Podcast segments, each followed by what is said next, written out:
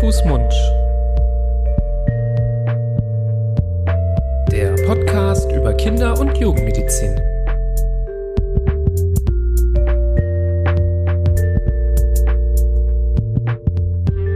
So, ihr Lieben, herzlich willkommen zu einer neuen Folge von Hand, Fuß, Mund, eurem Podcast zur Kinder- und Jugendmedizin. An meiner Seite der liebe Florian Barbour. Hallo, lieber Florian. Hallo, lieber Nipras Schön. Nami. Dass du da bist. Heute immer sehr förmlich, wie ich merke.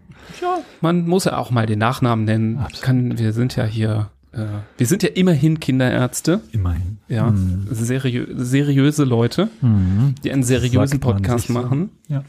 Das denken hoffentlich die meisten da draußen auch über uns. Ähm, vielleicht seid ihr aber heute auch zum ersten Mal dabei und wisst noch gar nicht, mit wem es hier zu tun habt. Deswegen finde ich es auch ganz gut, dass man den Namen einmal komplett sagt. Ja, wir kommen aus Düsseldorf, sind hier in der Kinderklinik tätig, ähm, schon seit einigen Jahren auch zusammen und seit 2020 machen wir diesen Podcast und, äh, zu Themen der Kinder- und Jugendmedizin ganz breit gefächert. Wir sprechen mal über Symptome, mal über Krankheiten, mal über übergeordnete Themen. Und immer wieder kommt es vor, dass sich hierhin auch mal ein Interviewgast oder eine Interviewgästin verirrt oder von uns eingeladen wird. Ähm, eher Oder letzteres. Gezwungen wird. Nee, Gezwungen wird hier gezwungen haben wir keiner. niemand. Gezwungen wird hier keiner. Ich würde mal sagen, alle, äh, bis auf du manchmal oder ich manchmal, sind hier immer freiwillig. ähm, nein, auch Spaß. Wir machen das natürlich auch sehr gerne. Und heute ist es wieder soweit. Heute ähm, haben wir eine tolle Interviewgästin eingeladen, die ich dann doch auch sofort gerne begrüßen möchte. Ähm, an unserer Seite, quasi digital zugeschaltet, ist die Dr. Miriam Herrlein. Hallo, liebe Miriam. Hallo, lieber Nibras, hallo, lieber Florian. Hallo. Schön, dass du da bist und mit uns heute über ein interessantes Thema sprichst. Ein Thema, was dich ganz doll beschäftigt, so wie ich auch das Gefühl habe, so dein Herzensthema ist. Du arbeitest ja auch in der Kinder- und Jugendmedizin, aber zusätzlich bist du auch Mind-Body-Medizinerin. Genau, das ist richtig, ja. Erzähl uns doch nochmal und den Hörerinnen und Hörern ein paar mehr Sätze dazu, wie du diesen Weg eingeschlagen hast und vielleicht auch so, um das Thema ganz gut einzuleiten, ähm, steigen wir vielleicht auch dann mit der zweiten Frage direkt ein. Was ist denn eigentlich Mind-Body-Medizin? Ja, super gern. Also ich bin eben Miriam, wie du schon gesagt hast. Ich bin auch Kinderärztin beziehungsweise angehende Kinderärztin und habe mich aber neben der klinischen Tätigkeit ein bisschen in die ganzheitliche Richtung entwickelt. Insofern, als dass ich ähm, eine Ausbildung zur Mind-Body-Medizinerin gemacht habe und auch zur Yogalehrerin und Yogatherapeutin. Und das eben versuche in einem ganzheitlichen Ansatz, vor allem für Kinder, aber auch für Mamas, ähm, insbesondere in den ersten tausend Tagen anzuwenden. Und das kam eigentlich alles schon recht früh gegen Ende des Studiums. Ähm, da habe ich gemerkt, dass es doch in der Klinik manchmal etwas hektisch wird und man eigentlich sehr, sehr wenig Zeit hat, gerade auch ähm, Mütter oder Familien mit sehr, sehr kleinen Säuglingen ähm, richtig zu betreuen. Insofern, dass man wirklich Zeit hat für die Familien, für die Kinder, auch für die Bedürfnisse, für die Fragen, für die Entwicklungen oder auch für die mentale Begleitung. Und ähm, habe doch gemerkt, dass da immer wieder auch gerade Mamas in den ersten tausend Tagen mit ihren Babys doch auch immer wieder in Stress geraten, was denke ich ein Stück weit auch normal ist oder auch natürlich. Aber habe doch da dann recht früh den, den Wunsch gehabt, auch ähm, die Mamas und vor allem auch die Kinder schon von Beginn an zu unterstützen. Und damals wusste ich noch gar nicht so recht, ähm, wie ich das denn anstellen kann, beziehungsweise habe mich noch nicht in der Lage gefühlt, ähm, die richtigen Tools aufzubringen oder die richtigen Empfehlungen zu wagen. Und so habe ich mich damals dann auf die Suche begeben nach ganzheitlichen Methoden, insbesondere für Stress- und Resilienzmanagement und bin dann auf die Mind-Body-Medizin gestoßen, auch auf Yoga, was ich dann viel für mich selber auch praktiziert habe und auf die Yogatherapie. Und das sind alles Felder, die ja doch noch recht würde mal sagen, ähm, unbekannt oder klein sind in, in, in Deutschland oder generell in der Kinderheilkunde. Und genau, habe mich dann erstmal so auf diesen Weg begeben. Und ähm, zu deiner Frage, was äh, Mind-Body-Medizin ist, soll ich das auch gleich noch beantworten? Ja, total gerne. Also das ist wahrscheinlich die Grundlage des Gesprächs heute, dass wir da mal drauf eingehen. Ähm, ich wollte vielleicht nur kurz einschieben, dass ich das total cool finde, ähm, wie du diesen Weg äh, für dich erschlossen hast, dass du ja erkannt hast, dass ja dann nicht hinter dem Kind dann irgendwie Schluss sein muss in der Betreuung, Mhm. sondern dahinter äh, oder daneben sitzt ja oft auch ähm, in dem Fall jetzt noch zum Beispiel die Mutter.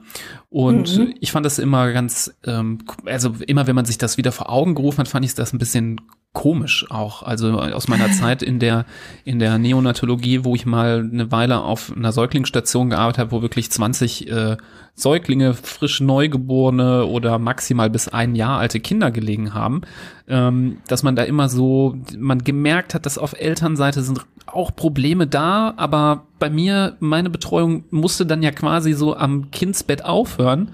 Und mhm. ähm, da hatte ich immer das Gefühl, das könnte man doch bestimmt besser machen. Und ähm, irgendwie ist es schön, wenn man da versucht, ähm, ja, alle irgendwie abzuholen und mitzunehmen. Deswegen ganz, ganz toll, dass du dir das so überlegt hast. Aber gerne jetzt zu der Frage, vielleicht so grob, ähm, wie ist die Definition? Was kann man sich darunter vorstellen unter der Mind-Body-Medizin?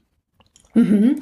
Also es gibt tatsächlich verschiedene Definitionen für die Mind-Body-Medizin, aber diejenige, die ich letztendlich am ähm, tauglichsten finde, ist, dass es eine Art Lebensstilmedizin ist oder eine Medizin zur Selbstregulation, nämlich die eine Körper-Geist-Achse anerkennt und ganzheitliche Konzepte einbezieht ähm, zur Versorgung eben von Körper, Geist und Seele, immer mit dem Ziel, die eigene Resilienz, also die eigene Widerstandsfähigkeit zu stärken. Und das eben mit Methoden ähm, der Entspannung, mit Methoden der Achtsamkeit, der Stressregulation, aber ganz wichtig auch ähm, mit Methoden des Yoga. Und ich habe da meine Ausbildung am Benson Henry Institute der Harvard Medical School in den USA gemacht. Und gerade dort war es eben sehr, sehr wichtig, dass man da eben auch auf Evidenz ähm, ähm, einen Wert legt, also dass man wissenschaftlich fundiert arbeitet, dass man Methoden, die vielleicht schon sehr, sehr alt sind, einbezieht, aber die doch auch ein, eine wissenschaftliche Grundlage haben. Und das war dann für mich so der ausschlaggebende Punkt, dass ich sagte, ja, ähm, das macht auch für mich als Ärztin Sinn. Da möchte ich mich gerne weiterbilden und vor allem dann auch im Bereich Yoga ausbilden, dass ich diese zwei Methoden oder Techniken, wie man es auch mal nennen will, verbinden kann. Ja, finde ich sehr beachtlich. Ich glaube, es sind jetzt auch einige Hörerinnen und Hörer so ein bisschen wachgerüttelt worden ähm, bei den letzten Sätzen. Weil wenn man jetzt, ich meine, Mind Body, wie du sagst, ist eine sehr, sehr junges ähm, sehr junge Sparte und dann kommt Yoga dazu und irgendwie, ähm, wenn man jetzt die so den allgemeinen Blickwinkel der Bevölkerung auf diese Themen sich vorstellen würde, dann wäre das vielleicht so ein ja, so wenig greifbar. Jetzt sitzt jemand da bei mhm. uns vor dem Mikrofon, erzählt, dass er die Ausbildung in Harvard gemacht hat. Also ja, gut, das äh, ist schon mal, kann man sich schon mal aufs Revier schreiben und finde ich schon beachtlich. Und vor allem also was ich sagen muss, die, die ersten Sätze, die du heute gesagt hast, die ähm, erstens finde ich die sehr beachtenswert. Zweitens muss ich ehrlich sagen, erinnern die mich so ein bisschen an uns auch, weil äh, mhm. du eigentlich genau das gleiche Problem identifiziert hast, nämlich dass eigentlich der Patient, das Kind, die Familie, die, die Beziehung zwischen Mutter und Kind dass das irgendwie zu kurz kommt in der, in der Interaktion mit dem Krankenhaus, mit den Ärzten, mit den Ärztinnen und dass da enormes Potenzial ist, irgendwie das Ganze zu, zu verbessern und zu optimieren. Und wir versuchen das ja in unserem Podcast da irgendwie in Ruhe äh, über die etlichen Themen, die uns einfallen, einfach zu reden und, und die Gelegenheit zu geben, dass man uns zuhört und dass man auch die, die Sachen ohne Zeitdruck versteht. Und du gehst ja irgendwie in, also ich glaube, der, der Grundgedanke ist gleich, aber du, du gehst dann noch spezifischer in diese Mind-Body ähm, Angelegenheit und, und mit dem Yoga das zu verbinden, das äh, finde ich eine ganz, ganz interessante ähm, Maßnahme. Vielleicht kannst du noch mal auch auf die auf die erste Zeit oder generell auf die Zeit eingehen. Du hast ja gesagt, es geht um die tausend ersten tausend Tage. Warum denn eigentlich? Warum sind es nicht? Warum ist es nicht? Sind es nicht die ersten drei Monate? Und warum mhm. sprechen wir aber auch nicht von den ersten fünf Jahren? Was was hat sich denn daraus kristallisiert, dass in diesen tausend Tagen so entscheidend ist? Ja, und ähm, da möchte ich gerne nochmal genau das aufgreifen, was du jetzt zuletzt gesagt hast, nämlich, dass ich auch ganz früh festgestellt habe, ähm, dass für mich Pädiatrie, Kinderheilkunde mehr ist als nur im Krankenhaus ähm, kranke Kinder schnell wieder gesund zu machen und nach Hause zu schicken, sondern dass ich ähm, die Kinderheilkunde als ein Präventionsfach verstehe, ähm, bei dem es auch meine Aufgabe als Kinderärztin ist, die Gesundheit der Kinder zu fördern, zu stützen und auch ähm, zu stärken und zu begleiten. Und ich habe mich da eben viel damit auseinandergesetzt, ähm, ja, was bedeutet denn ähm, eigentlich ein gesundes Kind? Was bedeutet es, wenn ein Kind widerstandsfähig ist, selbstbewusst, wenn es mit Stress gut umgehen kann, wenn es auch Niederschläge, auch gesundheitlich oder mental gut wegstecken kann? Also wie, wie wird ein Kind gesund? Wie wird ein Kind stark, resilient? All diese Fragen haben mich ähm, als angehende Kinderärztin beschäftigt, dann später auch als Mama. Ich habe auch einen kleinen zweijährigen Sohn und ähm, habe mich dann eben auch auf diese, auf diese Reise begeben hin zu entwicklungspsychologischen Themen, auch was die frühkindliche Hirnentwicklung anbelangt und habe mich dann sehr, sehr viel belesen, auch viel mit Experten gesprochen, wie Gerald Hüther, wie Nicole Strüber, Nicola Schmidt.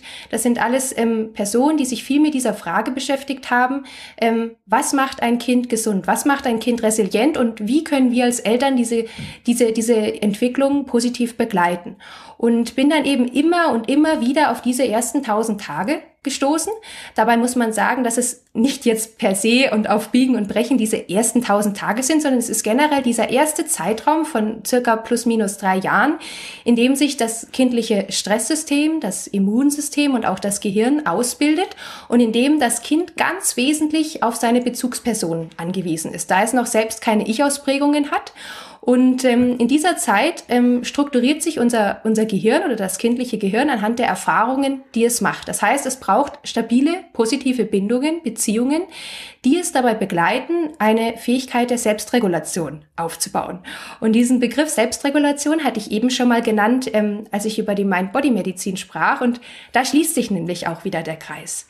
Denn mein Gedanke war dann oder mein Ansatz war dann, um das ganze Große zu schließen, wenn ich als Kinderärztin nicht nur in der Lage bin, Kinder zu begleiten, sondern auch deren Mütter, deren Eltern von Anfang an ähm, zu bestärken, ihre eigene Selbstregulation zu beherrschen, dann sind die Mütter, die Eltern, die Bezugspersonen in der Lage, auch ihr Kind zu ko-regulieren. Das heißt, ihr Kind dabei zu begleiten, in den ersten tausend Tagen ähm, ein sicheres Stresssystem zu entwickeln, die eigenen Emotionen, Gedanken zu kontrollieren, ein, ein, eine gewisse Bedürfnisregulation zu entwickeln, Impulskontrolle, ähm, Frustrationstoleranz. All diese Themen werden durch meine Arbeit oder versuche ich zumindest anzuregen. Und deswegen sind es für mich diese, diese tausend Tage, die in meiner Arbeit eine ganz wichtige Rolle spielen, weil ich denke, dass wir als Bezugsperson, als Kinderärzte, aber auch als, als Eltern, ähm, da einen ganz wichtigen Meilenstein legen und auch letztendlich die Kinder für ihr Leben lang prägen.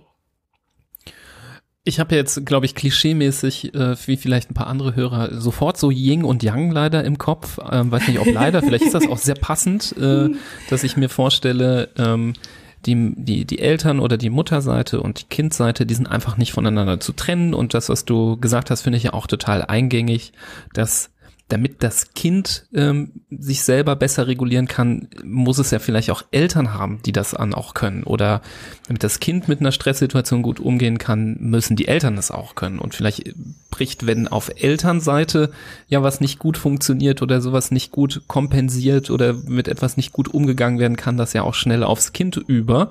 Und mhm. ähm, dann hat man ja eben, ähm, ja, sagen wir mal, so einen Effekt, der dann auf einmal die ganze Familie betrifft, der sich vielleicht auch ja noch weiter steigern kann oder umgekehrt, ähm, der so in so eine Abwärtsspirale vielleicht auch führen kann. Ich wollte vielleicht nochmal auf das den Punkt der Hirnentwicklung eingehen, weil das ist natürlich ein Punkt, den, da reden wir zum Beispiel ja auch bei der Ernährung drüber. Wir reden ja hier im Podcast und in unseren Seminaren immer viel über Ernährung und was man mhm. alles tun kann und was ganz wichtig ist, um zum Beispiel auch die Gehirnentwicklung zu fördern oder wo man darauf achten muss ähm, bei der Ernährung, dass ähm, auch die nötigen Bausteine da sind. Vielleicht jetzt aus deiner Sicht und aus der Mind-Body-Medizin-Sicht. Kannst du das noch ein bisschen besser erläutern? Wie kann die Mind-Body-Medizin ähm, die Hirnentwicklung des Kindes genau beeinflussen? Und du hast das äh, in unserem Vorgespräch ähm, auch mal Chancen und Risiken genannt. Ähm, und das mhm. würde mich interessieren. Was meinst du damit genau, Chancen? Und was sind Risiken in dem Zusammenhang? Mhm. Also ich würde gern erst mit, mit den Risiken beginnen, um dann eben ähm, auf die Chancen zu überzugehen oder auf das Potenzial, das letztendlich auch in der Mind-Body-Medizin liegt, da die kindliche Gehirnentwicklung positiv zu fördern. Und zwar die Risiken sind eben dann ähm, immer gegeben, wenn ein Kind immer wieder ähm, frühkindlichen Stresserfahrungen ausgesetzt ist, ähm, in denen es nicht ausreichend unterstützt wird, ähm, diese zu bewältigen. Und das kann sein, dass ein Kind zum Beispiel ähm, oft Einsamkeit erfährt. Das kann sein, dass ein Kind oft, sag ich mal, nicht begleitet wird, seine eigenen Emotionen zu erkennen, zum Ausdruck zu bringen, diese auch zu würdigen. Es kann sein, dass ein Kind ähm, auch nicht lernt, dass es Orientierung und Grenzen gibt im Leben. Also das sind so ganz viele Themen, die natürlich auch ähm, ein Stück weit eine Gratwanderung sind. Also wenn wir zum Beispiel davon ausgehen, dass ein Kind jetzt ähm, einen Verlust durchmachen muss oder eine Trennung der Eltern oder jetzt wie auch zum Beispiel ganz aktuell ein, ein Krieg, dann sprechen wir ja wirklich von, von, von ganz, ganz schweren Lebensereignissen, die ein Kind nachhaltig prägen. Und wenn wir dann unseren normalen Familienalltag ansehen, muss man natürlich auch immer ein bisschen ähm, die, die sag ich mal, die, die, die Kirche im Dorf behalten und sagen, okay, ähm, da sprechen wir jetzt nicht von wirklichen Traumata, die die kindliche Gehirnentwicklung nachhaltig beeinflussen. Nichtsdestotrotz ist es doch so, ähm, dass mittlerweile nachgewiesen wird, dass wenn Eltern in der Lage sind, auch mit stressigen Situationen, sei es jetzt in der Arbeit oder mit dem Familienalltag, gelassen umzugehen, dass sich das letztendlich auch positiv auf das Kind ähm, auswirkt. Und wenn man das jetzt mal ganz konkret auf die kindliche Gehirnentwicklung ähm, bezieht, dann ist es ja so, dass ähm, das kindliche Gehirn sich ähm, insofern entwickelt, als dass es am Anfang vor allem rudimentäre Areale sind, die ausgebildet sind. Das, sind, das heißt, es sind Areale, die auf die Bedürfnisbefriedigung ähm, ähm, fokussiert oder spezialisiert sind, wie zum Beispiel die Amygdala, Amygdala oder unser, ähm, unser Hirnstamm. Und das Kind ist dann noch nicht in der Lage, rationale Entscheidungen zu treffen oder auch ähm, wirklich sich, sag ich mal, selbst zu regulieren, da ja zum Beispiel Areale wie der präfrontale Kortex, ähm, der genau für solche Dinge zuständig ist, sich erstmal bis zum Jugendalter hin ausbilden muss. Und ähm, wenn dann eine Mama oder ein Papa oder eine enge Bezugsperson wirklich in der Lage ist, ähm, seine eigenen Gefühle und Gedanken zu erkennen, auch dafür Worte zu finden, also zu benennen und das auch gegenüber dem Kind zu tun, dann kann das Kind letztendlich eine emotionale Intelligenz entwickeln. Wenn das nicht geschieht, dann gibt es auch ähm, eine sogenannte Alexithymie. Das bedeutet eine Gefühlsblindheit, dass Menschen bis auch ins Erwachsenenalter nicht gelernt haben, Gefühle oder emotionale Befindlichkeiten ähm, zu erkennen überhaupt, zuzulassen und letztendlich auch ähm, zu kanalisieren. Und ich habe auch ähm, ein Jahr in einer psychiatrischen Klinik gearbeitet und hatte doch da immer wieder auch Patienten mit ähm, psychosomatischen Erkrankungen, bei denen genau das das Problem war. Die haben tatsächlich bis ins Erwachsenenalter nicht gelernt, ähm, Emotionen ähm, auszuleben oder ganz normal zu integrieren. Und da ist die Mind-Body-Medizin eben einfach eine ganz, ganz große Hilfe und Stütze, denn dabei geht es viel, viel mehr als um, um Stressmanagement oder Resilienzmanagement, sondern es geht auch wirklich um ganz banale Dinge wie Emotionsregulation, wie Gedankenkontrolle und auch eben Verhaltensregulation. Und da denke ich, kann die, die Mind-Body-Medizin oder auch das, ähm, der Yoga den, den Müttern, aber auch den Kindern eine Stütze sein. Verstehe ich dich richtig, dass es da so zwei, hm, zwei Säulen ist vielleicht schon übertrieben, aber das ist, also zum einen ist es ja das, was man den Kindern vorlebt. Das heißt, wenn jetzt, wenn wir jetzt von der Mutter sprechen, ähm, diese, die Resilienz und die, die Selbstregulation, die die Mutter für sich selbst äh, schafft und zu Wege bringt, ist ja auf der einen Seite das Beispiel, an dem sich das Kind dann orientiert. Und auf der anderen Seite, und das finde ich, ist so eine der, der Meisterleistungen oder der größten Herausforderungen irgendwie mit kleinen Kindern. Und da, da merke ich auch, wie ich als Vater immer wieder mir das ganz bewusst machen muss und da, um das, um da zu versuchen, richtig zu reagieren, ist, wenn das Kind sich selbst nicht regulieren kann. Wenn es zum Beispiel, wenn jetzt ein kleines Kind einen Wutausbruch hat, warum auch immer. Entweder weil es die Schnürsenkel nicht selbst zukriegt oder weil es keine Süßigkeiten bekommt oder weil im Supermarkt irgendwas nicht nach, nach dem äh, eigenen Kopf läuft, dass man hier nicht mit einer Abwertung äh, dem begegnet und sagt, jetzt reg dich nicht so auf und beruhig dich und schrei jetzt nicht so rum, sondern dem Kind zeigt, wie es in dieser Situation sich selbst regulieren kann und was eigentlich ihm, ihm dabei hilft, herauszufinden, was eigentlich los ist und was gerade so verärgerlich oder ärgerlich ist und, und wie, wie es aus diesem Gefühlssturm da wieder rauskommt. Ganz genau, ja, ja. Also so würde ich das vielleicht in, in einfachen Worten genau so beschreiben. Und das Wichtige ist es auch, dass man natürlich ähm, eine gewisse eigene innere Arbeit dabei leisten muss und sich mit solchen Situationen erstmal für sich selber auseinandersetzen muss, aber dass man dann natürlich auch in Kontakt mit dem Kind geht, also auch mit dem Kind kommuniziert. Und da ähm, bin ich eine große, ein großer Fan der ähm, gewaltfreien Kommunikation. Das ist eine Kommunikations- oder ein, ein Konfliktlösungstechnik von Marshall Rosenberg, ähm, bei der es letztendlich darum geht, dem Gegenüber mit Respekt ähm, äh, gegenüberzutreten, aber dann auch ganz klare Worte zu finden, auch kindgerechte Worte, um solche Situationen, ähm, sage ich mal, gewaltfrei zu lösen. Und da geht es dann immer darum, dass man solche Situationen erstmal erkennt und merkt, okay, wir haben hier gerade eine kleine Herausforderung und dann auch merkt, okay, ich habe Gefühle, mein Kind hat Gefühle, es stecken aber immer auch irgendwelche Bedürfnisse dahinter und wir müssen gemeinsam eine Strategie finden, wie diese Bedürfnisse des Kindes, aber auch die eigenen ähm, gelöst werden können, beziehungsweise wie wir da zusammenkommen können. Und dabei geht es eben ganz viel um, um Eigeneinfühlung, also Selbsteinfühlung, aber auch um Fremdeinfühlung. Das heißt, dass die Bezugsperson in der Lage ist, das Kind so anzunehmen und wahrzunehmen, wie es ist und zu verstehen, was braucht das Kind gerade, warum ist es gerade so wütend, aber auch, warum bin ich gerade ungehalten und ist es mir vielleicht gerade peinlich, dass das Kind jetzt auf dem Boden liegt und nicht mitkommen will oder bin ich gerade unter Stress, weil ich ganz schnell nach Hause muss und dann da wirklich ganz in Ruhe damit umzugehen und zu lernen, mit dem Kind zusammen in solchen Situationen ruhig zu bleiben und ähm, eine gewaltfreie Lösung zu finden, die dann am Ende auch für beide gut ist und aus der vielleicht am Ende auch beide etwas lernen können. Mhm.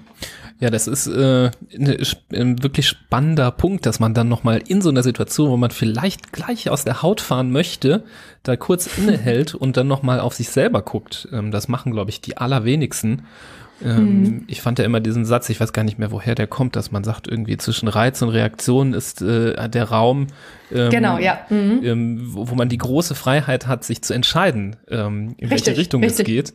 Und das wird viel zu selten genutzt bei ganz, ganz vielen Sachen, wo man in impulsiven Diskussionen, wo man schon antwortet, bevor man drüber nachgedacht hat, aber auch eben in dieser Interaktion mit Kindern, ähm, wie du richtig gesagt hast, wieso reagiere ich denn jetzt überhaupt so? wieso interessiert mich das? Ähm, ist mir das jetzt peinlich oder habe ich Zeitdruck? Ähm, dass man da nochmal irgendwie in sich geht und das beleuchtet ähm, oder halt mit einem anderen Mindset reingeht, dass man sagt, okay, heute äh, passiert es mindestens einmal, dass mein Kind ausrastet und wenn ich das vorher weiß, dann reagiere ich da vielleicht anders drauf, als wenn ich mir jeden Tag wünschen würde, es würde gar nicht passieren zum Beispiel.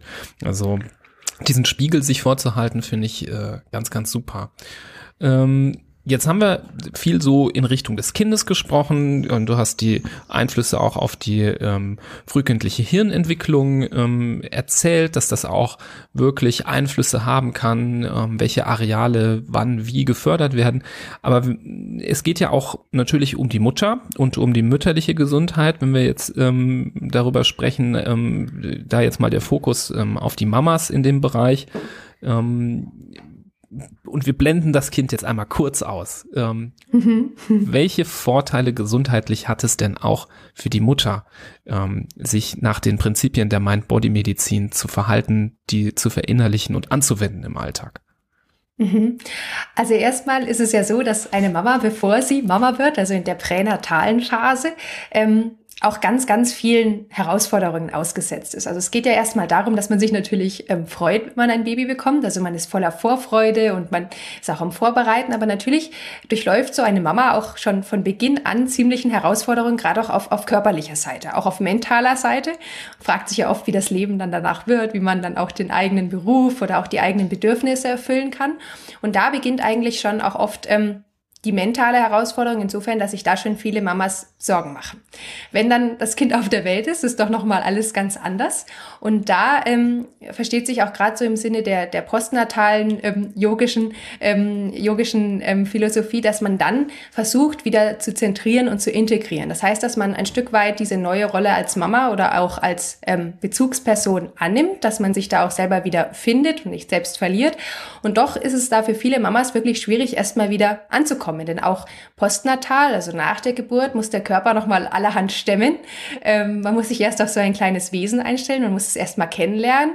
Und ähm, viele Mamas sind auch da dann auch sehr verunsichert, gerade auch wenn es das erste Kind ist oder wenn es auch darum geht, die eigenen Erwartungen irgendwie zu erfüllen. Dann kommen auch noch die Erwartungen von außen dazu, oft von den Schwiegereltern oder von dem Umfeld. Und man fängt an, sich zu vergleichen oder merkt auch, oh, das ist alles ganz schön anstrengend, gerade auch mit Schlafdefizit und auch oft viel Alleinsein.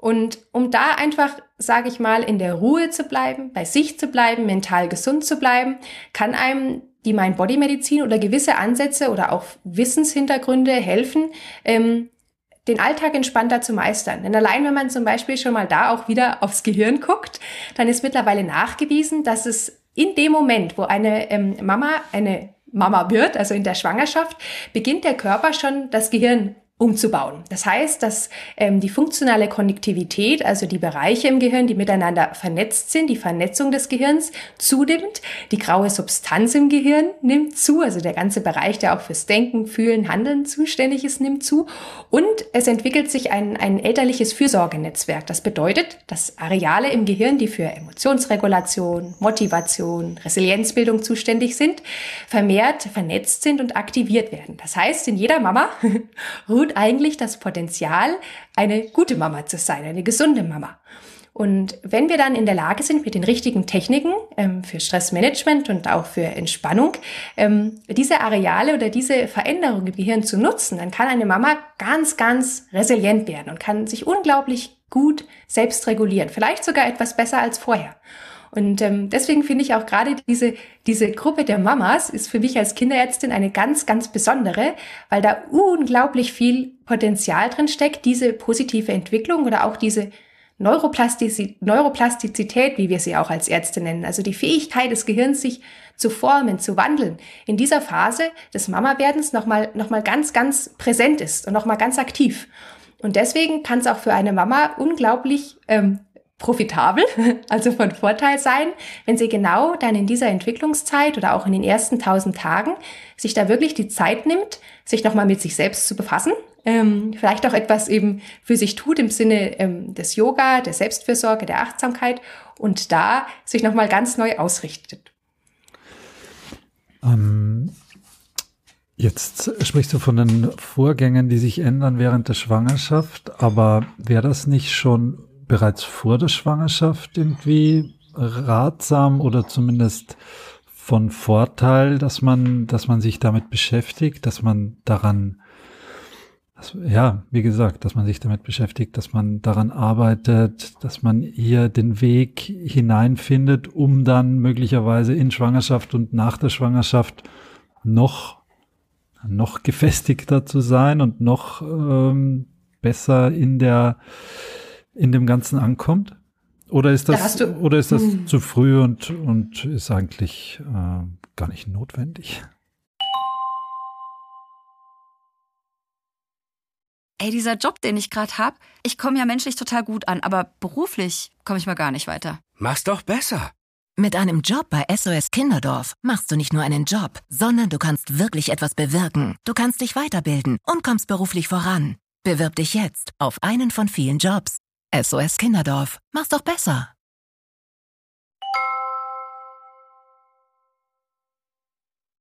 Nein, nein, nein. Also das sehe ich genau wie du, Florian. Das ist ja ähnlich auch wie ähm, bei dem Thema Ernährung. Also wir raten ja Mamas auch schon vor der Geburt, ähm, äh, Entschuldigung, vor der Schwangerschaft Folsäure zum Beispiel einzunehmen oder sich zu, gesund zu ernähren, um dann eben die Konzeption, ähm, die Empfängnis und auch die Schwangerschaft ähm, mit so guten Bedingungen wie möglich für das Kind zu gestalten. Und so ist es natürlich auch mit solchen Themen, mit ähm, Stressmanagement oder mit Selbstregulation. Nur muss man da dann auch oft, sage ich mal, realistisch bleiben und sagen, okay, die eine oder andere Mutter, die eine oder andere Frau, die vielleicht ähm, ich sag mal, bewusst schwanger wird oder auch die richtigen Bedingungen schaffen möchte, ähm, gerade weil es vielleicht auch in ihrem Alltag eben nicht ganz so leicht ist, einfach mal ein Baby zu bekommen, die wird sich natürlich vorher auch schon mit solchen Themen auseinandersetzen. Aber die ganz normale Frau, sag ich mal, die einfach auch davon ausgeht, dass das mit der Schwangerschaft schon klappt, ähm, bei der ist es vielleicht tatsächlich so, dass sie dann erst im Rahmen der Schwangerschaft oder danach merkt, hoppla, ähm, der Alltag wird nochmal ganz anders. Ich muss mich da wirklich neu aufstellen. Und vielleicht auch gerade eine Frau, die vorher sehr ambitioniert war, auch sehr viel im Beruf ähm, aktiv war, merkt dann vielleicht auch danach, dass das alles nicht mehr ganz so einfach vereinbar ist. Und kommt dann vielleicht erst durch die Schwangerschaft oder die Geburt wirklich an den Punkt, wo sie sagt, gut, ich muss da für mich ein Konzept finden, um meinen Alltag entspannt meistern zu können. Und deswegen denke ich, ist es genau wie du sagst, natürlich empfehlenswert, wenn man es schon vor der Geburt beginnt, sich mit solchen Themen auseinanderzusetzen. Aber die Realität, die Realität zeigt doch dann oft, dass es eben gerade dann erst diese Zeit ist, die dann, ja, da Mamas ähm, ähm, doch mal dazu anregt, sich eben mit so etwas zu beschäftigen. Ja, sehr super, dass der Zug natürlich dann nicht abgefahren ist, sondern dass man immer noch äh, ja. einsteigen kann. Ähm, und deswegen auch dahingehend äh, für die Hörer und Hörerinnen kein, kein Stress und keine Sorge. Ähm, es ist immer super anzufangen, egal wann. Ich wollte das Gespräch noch mal ein bisschen in Richtung des Yogas auch lenken, weil du auch jetzt mehrfach betont hast, was für eine große Rolle das auch spielt. Ähm, mhm. Ich, ich finde Yoga ja auch total super, auch wenn mein herabschauender Hund, glaube ich, manchmal mehr aussieht wie Schildkröte mit Rückenschmerzen oder sowas. Aber ähm, ich, ich genieße das auch immer, wenn ich dazu komme und ähm, kann das auch sehr gut nachvollziehen, dass man da irgendwie was für sich selber tut und so in sich geht. Aber ich meine, ich empfinde das zum Beispiel auch, ähm, auch wenn ich jetzt mal was anderes mache, also joggen gehe oder Basketball mhm. spielen gehe oder so, habe ich auch direkt das Gefühl, äh, schön, cool, ich tue was für mich, ich bin jetzt irgendwie, mein Körper macht was, aber ich kann irgendwie abschalten, ich kann irgendwie mich mal von was befreien. Aber wieso ist denn das Yoga da so im Zentrum? Was hat das Yoga, was vielleicht andere, ähm, andere ja, Aktivitäten äh, nicht haben? Mhm. Also ich muss ganz ehrlich sagen, Libras, mir geht's da wie dir, wenn ich ähm, mich mal richtig auspowern will oder wenn ich auch manchmal einfach die Gedanken oder die überschüssige Energie loswerden will, dann gehe ich genauso joggen oder tanze oder schwimme. Also ich bin auch niemand, der, ähm, sage ich mal, sich allein auf das Yoga bezieht. Ähm, nichtsdestotrotz ist Yoga gerade auch im therapeutischen Kontext ähm, eine unglaublich kraftvolle Methode ähm, in der Bewegung ähm, den Geist zu bündeln. Weil im Yoga geht es ja auch nicht nur darum, jetzt wie wenn man zum Beispiel joggen geht, sich einfach nur zu bewegen, sondern es geht ja auch vielmehr darum, die Bewegung mit dem Atem zu synchronisieren. Das nennt man im Yoga Vinyasa. Und da, da liegt eine unglaubliche Kraft drin. In dem Moment, wo wir unsere Bewegung mit dem Atem verbinden, fokussiert sich unsere Aufmerksamkeit. Wir lernen tatsächlich auch die Gedanken, das beständige Gedankenkreisen, die, das Gedankenkarussell einmal zur Ruhe zu bringen. Und wir lernen durch die Verknüpfung von Atmung und Bewegung ganz achtsam im jetzigen Moment zu sein. Und ich denke auch, es ist nie sinnvoll zu sagen, oh, äh, wenn wir eine sportliche Aktivität oder wenn wir eine Freizeitaktivität haben, dann muss das Yoga sein, sondern Yoga darf ein Teil sein im Alltag ähm, einer Mama oder eines Menschen. Und das muss nicht sein, dass man sich da ähm, jeden Tag eine Stunde hinsetzt und, und, und eine Stunde meditiert oder da auch unbedingt in den herabschauenden Hund zwängt, sondern es kann auch einfach nur sein, dass man ganz leichte Übungen, die für einen zugänglich sind, praktiziert. Das muss auch nicht lang sein und dabei aber versucht eben mit der Atmung ähm, zu arbeiten und dann auch wirklich versucht, den Geist zur Ruhe zu bringen. Das klappt nicht sofort, aber nach ein, einer gewissen Zeit kann man doch dadurch ganz gut lernen, sich eben auch zu fokussieren, weil ich doch das Gefühl habe, dass wir so als ähm, ja, schnelllebige Menschen von heute doch ganz oft überall sind mit unseren Gedanken und uns gar nicht mehr so gut ähm, im jetzigen Moment ähm, halten können und da auch verweilen können. Also ich will ja jetzt Yoga nicht hier kleinreden, ganz und gar nicht. Für mich ist Yoga eigentlich sowas wie der Endgegner, weil ich ähm, ja irgendwie die letzten 43 Jahre meines Lebens eben nichts gemacht habe, was mit Yoga zu tun hat. Drum fällt es mir im hohen Alter auch nicht sonderlich leicht. Aber es ist trotzdem neben diesem ganz ausgesprochenen Vorteil, den du gerade genannt hast, nämlich der, mit, der Miteinbeziehung des Geistes, ist es ja trotzdem eine Form der Aktivität, die man ja in der Schwangerschaft, nach der Schwangerschaft, relativ äh, früh nach der Geburt wahrscheinlich im angemessenen Umfang, im angemessenen Rahmen einfach machen kann. Im Gegensatz zum Joggen zum Beispiel oder im Gegensatz zum, was weiß ich, Basketball, Tennis, äh, Schwimmen. Ähm, so dass sich das einfach hier noch mal mehr anbietet, da in, in diesen Situationen sich drauf einzulassen, oder? Ja, ja, ganz genau. Und ähm, es gibt da ja auch dann ganz spezifisch wirklich ähm, Prä- und, und Postnatal-Yoga. Ja, vielleicht sollte ähm, ich das mal versuchen. Vielleicht. vielleicht. wobei, ich da, wobei ich da schon sagen muss, ähm, da geht es ganz viel dann auch eben Pränatal-Yoga um, um, diese, um diese Themen eben der Öffnung und der Entspannung und des Loslassens auch für die Geburt. Und auch im Bereich des Postnatal-Yoga geht es eben viel um die Integration, Zentrierung, Beckenbodenaufbau. Das sind dann schon alles auch Themen, die sehr viel die, die weibliche, die körperliche ähm, Bedürfnisse ähm, ansprechen. Aber natürlich, du hast vollkommen recht, das kann nie schaden. Ähm, aber ich glaube, gerade für Frauen ähm, vor oder während der Schwangerschaft oder auch eben danach, ähm, kann, das, kann das wirklich sehr, sehr hilfreich sein. Einfach als Tool, ähm, dass sie immer wieder in den Alltag integrieren können, auch wenn das Baby mal schläft oder das kleine Kind mal in der Kita ist, um sich da auch körperlich etwas Gutes zu tun, aber auch mal endlich diese, diese, diese, dieses Mental Load, das ist ja auch so ein Begriff, der da bei Mamas im Moment ganz ähm, hoch ähm, im Kurs ist, um diese, diese geistige Arbeit, die die Mamas doch die ganze Zeit leisten. Also was muss ich noch einkaufen? Was muss für die Kita oder fürs Baby eingepackt werden? Ähm, was, was ist jetzt wieder zu klein an Kleidung? Was muss ich da noch neu besorgen? Oder was muss ich umsortieren? All diese Gedanken einfach mal zur Ruhe zu bringen. Denn das kostet natürlich auch Energie, die einem dann vielleicht am Ende des Tages fehlt. Und deswegen denke ich, ist das doch ähm, ja ein Weg, da auch einfach immer mal wieder geistig zur Ruhe zu kommen. Mhm. Ja, ich habe auch vermutet, ähm, das ist jetzt vielleicht so ein tölpelhafter Männergedanke, den ich jetzt habe, aber ich, ich finde ja immer, wenn ich Yoga gemacht habe, hinterlässt das bei mir ein ganz positives ähm, Körpergefühl danach. Also ich mhm. habe irgendwie das Gefühl, ich habe irgendwie fast jeden Muskel irgendwie angespannt. Ich habe irgendwie alles mal ähm, trainiert, aber irgendwie ist es doch ein angenehmes Gefühl. Also nach dem Joggen fühle ich mich meistens nicht so gut, sondern bin irgendwie völlig im Eimer. Und ähm, ja, ich habe mich gefragt, ob das auch ein bisschen was damit zu tun hat, so der Körper verändert sich natürlich auch über die Schwangerschaft mhm. und nach der Geburt, mhm. dass das auch ähm, eben was anderes ist, als wenn man jetzt ähm, eben joggen geht oder andere Sportarten macht, dass man dadurch dann nochmal so eine Verbindung zum eigenen Körper nochmal mehr verspürt und dann auch vielleicht dieses, dieses schöne Gefühl, was das Ganze einem, wenn man dann auch noch so in dieses Shavasana absinkt und sich äh, da total entspannt, dass es einfach auch ähm, ja was ganz Tolles ist. Gerade in die, wie du eben gesagt hast, dieser hektischen Zeit, wo man eben noch viel weniger Zeit für sich selber hat, als es vielleicht vorher war.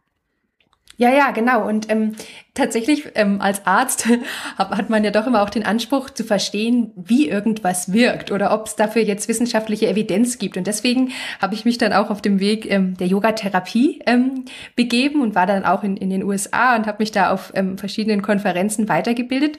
Und im Moment mache ich gerade ähm, eine Ausbildung zur Yogatherapeutin am im Berliner Yoga-Zentrum bei zwei Allgemeinmedizinern, die tatsächlich eben auch Ärzte sind und bei denen es auch viel eben darum geht, ähm, wie Yoga Yoga wirkt oder ob Yoga wirklich etwas ist, was ähm, wissenschaftliche Evidenz hat. Und wie du das gerade so schön beschrieben hast, dieses Gefühl, dass es einem danach so gut geht, das kann man tatsächlich auch bis auf eine physiologische Ebene, auf eine neuronale Ebene hinunter erklären. Nämlich zum einen ist es so, dass es beim Yoga natürlich der Parasympathikus, also unser Entspannungsnervensystem, insbesondere durch die verlängerte Ausatmung, aber auch durch die Kombination von Atmung und Bewegung ganz besonders angesprochen und angeregt wird, ähm, was natürlich dazu führt, dass man ein besseres Körpergefühl hat, aber auch Regionen im Gehirn, wie zum Beispiel die Inselregion, also die Insula, die ja auch für das eigene Körperempfinden und auch für Empathie und das Wohlbefinden zuständig sind, in, in, in einer Yoga-Praxis ganz besonders aktiv sind. Und deswegen glaube ich, ist es doch letztendlich so, dass man nach einer Yoga-Praxis, wenn sie natürlich auch das entsprechende Anforderungsniveau hat, ähm, sich doch nochmal anders fühlen kann, als wenn man allein joggen geht. Wobei Joggen natürlich auch gut ist, denn da werden auch Stresshormone abgebaut und man kann sich auch auspowern. Aber ich denke doch, dass es da dann noch einmal einen, einen wesentlichen Unterschied gibt. Ja, also bei mir ist beim Joggen nichts mit verlängerter Ausatmung. Das ist dann eher völlig verkürzte Ein- und Ausatmung und das Ein Hecheln. Bei, setzt bei mir eher, glaube ich, äh, Stresshormone frei, sodass dann am Ende eher die Freude darüber kommt, äh, es hinter sich gebracht zu haben. Ja. Aber ähm, gut, es gibt natürlich auch Leute, denen das äh, leichter fällt und die das wahrscheinlich auch ähm, ähnlich wie Yoga genießen können. Also ich will jetzt das nicht pauschalisieren, auf keinen Fall. Und gibt bestimmt den einen oder anderen, der beim Yoga auch äh, ja. gar nicht mehr mitkommt kommt mit der Atmung ja. und ähm, ja, dann auch eher Stress hier, verspürt. Hier bin ich, jawohl. Ja, ja. ja, aber alles kann man, ich denke, das kann man alles üben und ich habe das damals auch nicht von mir gedacht, dass ich äh, an Yoga mal gefallen finden würde und man muss es ein paar Mal machen, aber mit der Zeit kommt man da wirklich, finde ich, sehr, sehr gut rein. Ähm, mhm. Ich wollte Jetzt haben wir, sind wir zum Yoga, jetzt möchte ich aber trotzdem noch mal vom Yoga weg. Denn man kann jetzt, äh, sagen wir mal, im Alltag nicht immer schnell die Matte ausrollen und ähm, so, ein, so, ein, so, ein, so einen kurzen Flow hinlegen, sondern ähm, es gibt ja vielleicht auch mal Situationen, wo man ja ähm, einfach auf einer Bank sitzt äh, und neben einem der Kinderwagen, weil man gerade unterwegs ist oder andere Situationen, die man vielleicht für sich nutzen kann. Ähm, was gibt's denn noch für Möglichkeiten? Hast es ja gesagt, manchmal zum Stressmanagement, um ähm, aber auch mal so achtsam in sich reinzuhören. Ähm, was sind so deine Top Tipps oder Tricks, ähm, wie man da ähm, ja die Zeit zum Beispiel gut nutzen kann? Mhm. Da gibt es tatsächlich auch ähm, verschiedene Methoden der Mind-Body-Medizin. Ähm, ich nenne die immer für die Mamas ganz liebevoll Mimis, also Mindful Minutes. Das sind so ganz kleine Auszeiten, kleine Oasen der Achtsamkeit, die man eigentlich immer und überall in den Alltag integrieren kann. Mit geschlossenen Augen, mit offenen Augen, immer und überall. Und ähm, Dabei geht es darum, dass man so ein paar Techniken für sich findet, auch als Mama, ähm, die einem wirklich helfen. Das mag nicht sein, dass alle Dinge, die ich immer so vorschlage, dann auch funktionieren, sondern da muss man so ein bisschen probieren, was einen letztendlich wirklich in die Entspannung bringt, also was das eigene Stresslevel letztendlich runterfahren kann. Das kann zum Beispiel sein, dass man eine ganz kurze Atemübung macht. Ähm, dabei geht es aber nicht nur darum, dass man einfach einmal einen tiefen Atemzug nimmt, sondern am effektivsten ist tatsächlich, wenn man da auch eine kleine Atemtechnik anwendet. Das heißt, dass man zum einen übt, die tiefe Bauchatmung zu atmen, also tief in den Bauch zu atmen, aber darüber hinaus auch noch zu lernen ähm, oder lernt, dabei zu zählen. Das muss auch gar nicht kompliziert sein. Es reicht schon, wenn man einfach auf drei tief einatmet und auf drei wieder ausatmet und vielleicht versucht mit der Zeit einmal die Ausatmung zu verlängern und bis vier zu zählen, wenn man ausatmet. Und das ist wirklich etwas, was man machen kann im Alltag und was ganz, ganz wenig Zeit, wenig, ähm, wenig ähm, Raum auch im Alltag fordert und was man doch ganz schnell auch mal auf dem auf der Bank im, ähm, am Spielplatz machen kann. Das andere ist, was man natürlich auch machen kann, ist, dass man Visualisierungsübungen machen kann. Das heißt, wenn man irgendwo ist, dass man die Augen schließt oder auch offen behält, je nachdem, ob man gerade sein kleines Kind beobachten muss und sich da einfach nochmal zum Beispiel seinen Wohlfühlort vorstellt, wo, wo man weiß, okay, wenn ich mir diesen Ort, sei es jetzt das eigene Zuhause oder einen Strand oder einen Wald oder eine Lichtung, wenn man sich das vorstellt, dass man sich da auch durch Visualisierung, durch Imagination entspannen kann. Und das Letzte ist natürlich, dass man auch körperliche Bewegungen integrieren kann, auch wenn man auf dem Spielplatz ist ähm, und man jetzt nicht zu viel Wert drauf legt, dass, dass man von anderen beobachtet wird, kann man natürlich auch mal eine kleine Yoga-Übung einbauen. Man stellt sich einfach hin, hebt einmal die Arme, atmet dabei ein ähm, und senkt die Arme wieder über die Seiten und atmet dabei aus oder hebt die Arme, atmet dabei ein und beugt sich einmal nach vorne und atmet wieder aus. Das muss ja wirklich ähm, auch keine große Bewegung sein, aber einfach einmal ein, eine kleine Auszeit, eine kleine Mimi, die einem da hilft, im Alltag immer mal wieder einfach mal loszulassen. Denn ich denke, ganz oft sind wir in diesem Funktionsmodus, beißen die Zähne zusammen, ziehen die Schultern hoch, ähm, sind immer nur im, im, im, im nächsten To-Do. Und vielleicht ist es da manchmal ganz hilfreich, wenn man einfach mal immer wieder bewusst loslässt. Und das kann schon sein, dass man da am Anfang auch mal einen Reminder braucht im Handy oder ein Post-it am Kühlschrank, das sagt, so, jetzt ist mal wieder Zeit für eine kleine Auszeit. Aber nichtsdestotrotz ist es doch ähm, hilfreich, wenn man das immer mal wieder versucht, als wirklich einen kleinen, ähm, eine kleine Auszeit in den Alltag zu integrieren. Ich glaube schon, dass sich da viele Hörerinnen auf die Hörer komme ich gleich noch zu sprechen, aber viele Hörerinnen ähm, wiederfinden und sich auch denken, oh ja, genau, das sowas wird mir mal gut tun, wenn ich wieder quer durch den Tag hetze oder einfach gestresst bin oder merke, dass ich einfach viel zu wenig Rücksicht auf mich selbst nehme. Ähm, und wenn die dann hören, was du zu sagen hast oder wie du das schilderst, das klingt ja so nach einem, nach einer Insel der, zumindest der Ruhe, vielleicht nicht der Glückseligkeit, aber auch. Also ich glaube schon, dass das, dass das sehr erstrebenswert ist und, und vielen gut tun würde. wie, wie nähert man sich dem denn jetzt an? Muss man sich jetzt äh, auf YouTube die Yogakurse angucken oder braucht man einen Personal Trainer, der in Mind-Body-Medizin ausgebildet ist oder ist es irgendwas dazwischen? Wie, wie kommt man jetzt an diese beiden Bereiche, Mind-Body-Medizin und Yoga, so wie du sie, wie, wie du es schilderst, ähm, da näher ran als Interessierte? Ja, das ist eigentlich gar nicht so schwer. Also als erstes kann man natürlich auch erstmal, ähm, wenn man jetzt sagt, Mensch, ähm, was die Miriam so erzählt, das sagt mir zu, ich, mich interessiert das irgendwie, kann man natürlich erstmal bei mir auf die Website gucken. Da habe ich zum einen ähm, auch schon ein paar ähm, ganz kostenfrei, einfach mal zum Ausprobieren, ein paar Links. Und zwar habe ich eine, eine eigene App, die nennt sich Mama Care to Go App. Die kann man sich im Apple Store oder im, im Google Play Store runterladen. Und da gibt's ähm, so ein paar Mama Care Tools zum Schnuppern. Das sind so kleine Auszeiten, eben so Minis, wie ich gesagt habe. Ähm, auch ein, ein Yoga Flow wird bald in der App zu sehen sein, ähm, den man einfach mal in den Alltag integrieren kann und das ausprobieren kann. Ähm, wenn man jetzt sagt, oh nein, ich möchte das gern anderweitig probieren, dann kann man natürlich auch sagen, gut, ähm, ich melde mich zum Beispiel einmal für, ein, für einen Yogakurs an. Das muss ja nicht bei mir sein, es kann ja auch überall sein. Vielleicht legt man ja auch sehr viel Wert drauf, mit anderen Mamas, mit anderen Menschen in Kontakt zu kommen und da wirklich auch einen richtigen ähm, Yogakurs zu besuchen, dass man einfach sagt, okay, ich gehe da mal hin und die ein oder andere Übung oder die ein oder andere Atemtechnik, die merke ich mir. Und die probiere ich einfach mal für mich zu Hause aus und schaue, ob ich die irgendwie in meinen Alltag integrieren kann. Und sei es nur, wenn man, wenn man den herabschauenden Hund, wenn man den jetzt besonders gern hat, wie vielleicht der Nibras, ähm, wenn man den einfach mal ab und zu macht. Ähm, oder dass man einfach so kleine Schritte wagt und sich gewisse Dinge, die man da ähm, vielleicht lernt, zum Beispiel, jetzt im Bereich des Yoga, ähm, für sich in den Alltag integriert. Mit der Mind-Body-Medizin ist es tatsächlich etwas schwieriger. Da gibt es tatsächlich schon einige Lektüren, ähm, Bücher, die ähm, für Mütter geschrieben sind, die da einige Techniken vermitteln. Wenn man das aber tatsächlich praktisch machen will, dann muss man dann tatsächlich, muss man dann schon gucken, denn da gibt es noch nicht so viele Angebote. Das ist, das ist schon richtig. Super, wir werden auch ähm, einige dieser Hinweise nochmal in den Shownotes verlinken, also da auch auf jeden Fall ähm, gleich mal runterscrollen oder an dieser Stelle kurz Pause drücken, sich das mal anschauen. Ähm, ich habe aber noch eine Frage. Ähm, wir haben jetzt viel über die Mamas gesprochen, die ähm, zum Beispiel mit Mind-Body-Medizin sich was Gutes tun können. Wie sieht es denn aus mit den Partnern oder der Partnerin dieser Mütter? Mm, die, die, die, jetzt haben wir ja eben gesagt, ah, man sollte die hinter der, hinter dem Kind nicht die Linie ziehen. Die Mama gehört ja auch mit dazu. Das Ganze ist so ein bisschen mhm. auch ein Einklang. Jetzt können wir natürlich aber nicht hinter der Mama die Linie ziehen und ähm, dann den Partner oder die Partnerin außer Acht lassen, sondern die gehört ja auch noch ein bisschen mit in diesen Kreis mit rein.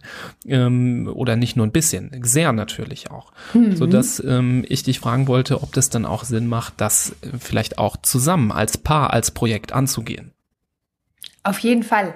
Ähm, es war tatsächlich so, dass als ich diese ganze Arbeit ähm, begonnen habe oder dieses Projekt ähm, mich auch wirklich auf Eltern ähm, bezogen habe und da immer auch die Väter mit integriert habe, doch dann aber feststellen musste, dass die Art und Weise, wie ich jetzt zum Beispiel Mamas anspreche, nochmal eine andere sein darf, als Papas anzusprechen.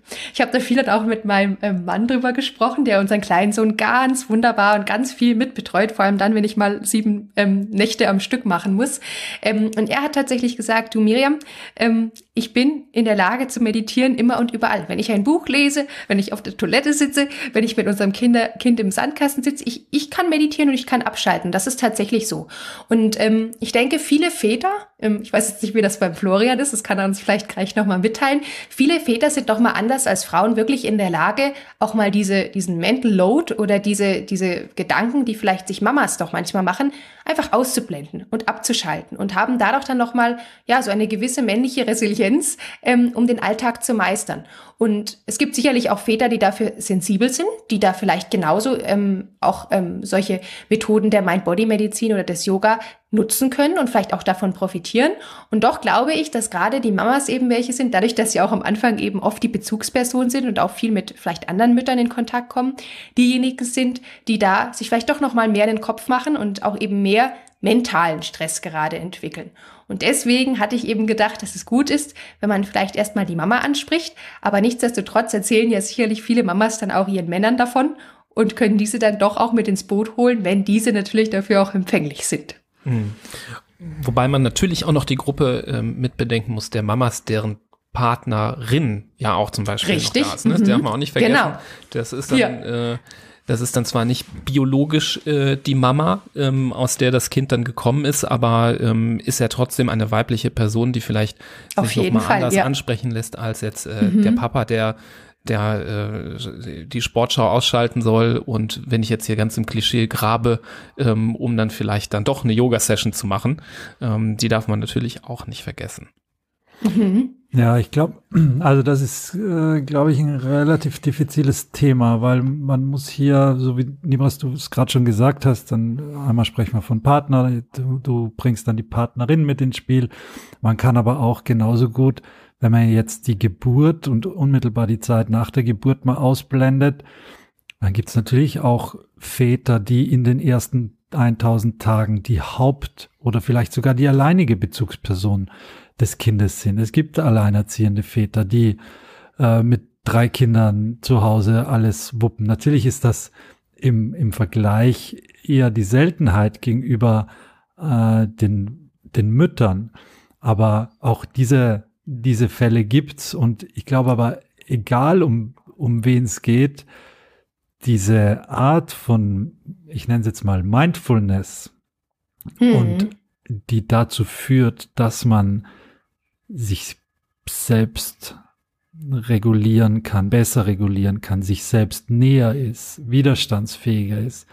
Ich glaube, das schadet überhaupt niemanden und da braucht man nicht mal Kinder haben dafür. Aber natürlich, wenn so ein kleines Wesen plötzlich da ist und einem äh, alles abverlangt und den Schlaf nicht zulässt und äh, einen vielleicht auch wirklich ans Limit bringt, dann erst recht. Aber äh, ich glaube, das Mhm. sind ähm, diese Art von, ja, ich, ich bleibe jetzt bei dem Begriff Mindfulness, das ist, ähm, da kommen wir immer weiter davon weg und das ist, äh, glaube ich, meiner Meinung nach einfach die falsche Richtung. Wir müssten viel mehr zu sich, zu uns selbst wieder zurückfinden und nicht mehr durch den, durch den Alltag durchhetzen, wie wir es tun. Und da, da nehme ich mich gar nicht, gar nicht aus. Ähm, aber wir sind viel zu sehr beschäftigt, irgendwelche Rollen zu erfüllen, irgendwelche Deadlines einzuhalten, irgendwelche Leute zufriedenzustellen, die, äh, dies vielleicht gar nicht wert sind, weil sie gar nicht mit dem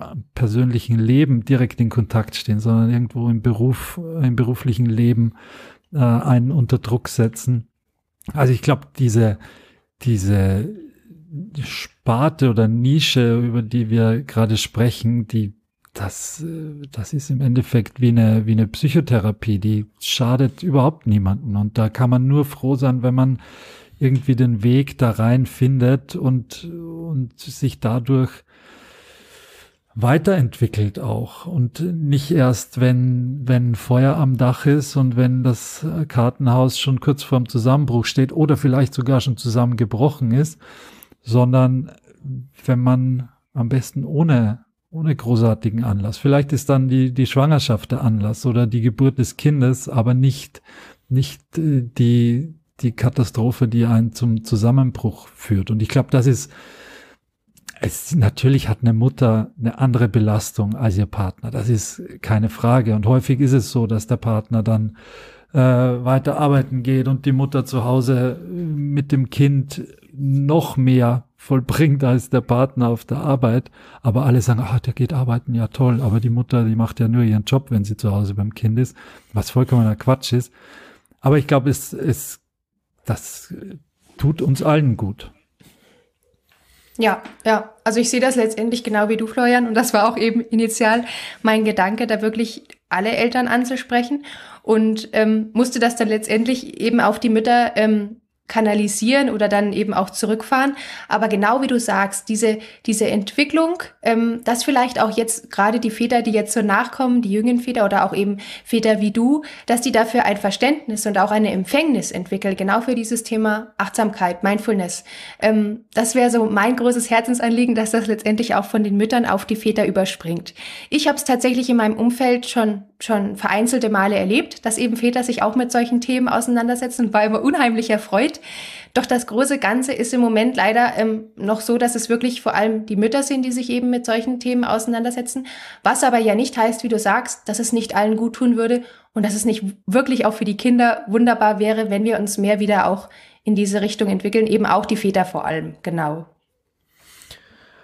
Ja, bevor Florian jetzt das nächste große Fass öffnet, ähm, denn das war jetzt gerade so so ein bisschen aufgemacht das Fass und reingeguckt, nämlich auch noch mal Ja.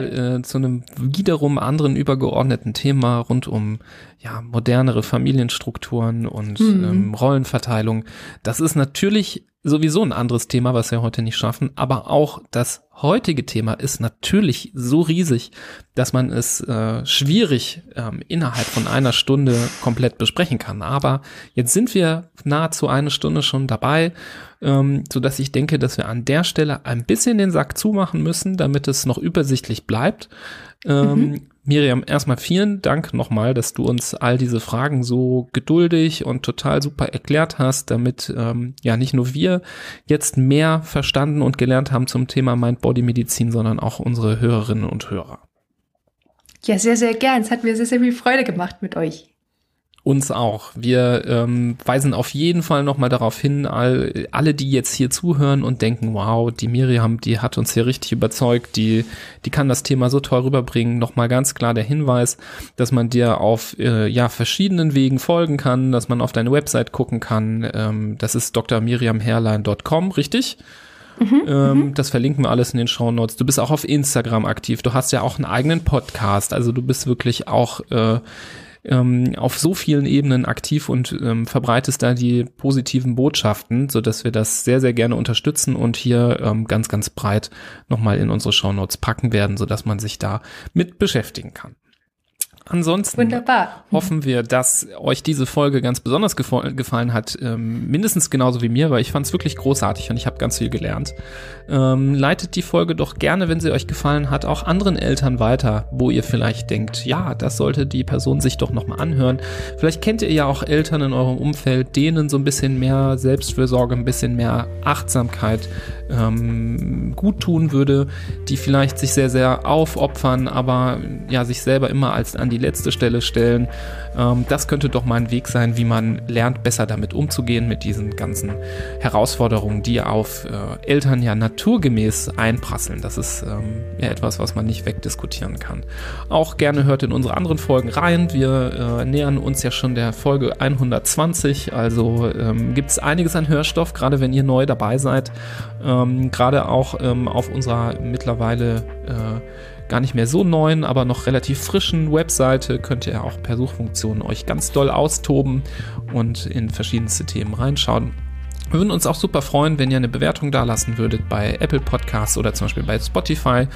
Ähm, das hilft uns natürlich besser gesehen zu werden und ja, noch mehr ähm, Eltern verständlich und verlässlich aufzuklären zu wichtigen Themen der Kindergesundheit. Nochmal danke, Miriam. Schön, dass du da warst. Es hat uns sehr gefreut, mit dir zu sprechen. Und ja, wer weiß, vielleicht hören wir uns ja auch nochmal an anderer Stelle. Ja, das würde mich freuen. Vielen Dank euch. Mach's gut. Wir wünschen dir einen schönen Tag. Tschüss. Und liebe Hörer, bis zur nächsten Folge. Tschüss. Auf Wiedersehen. Tschüss.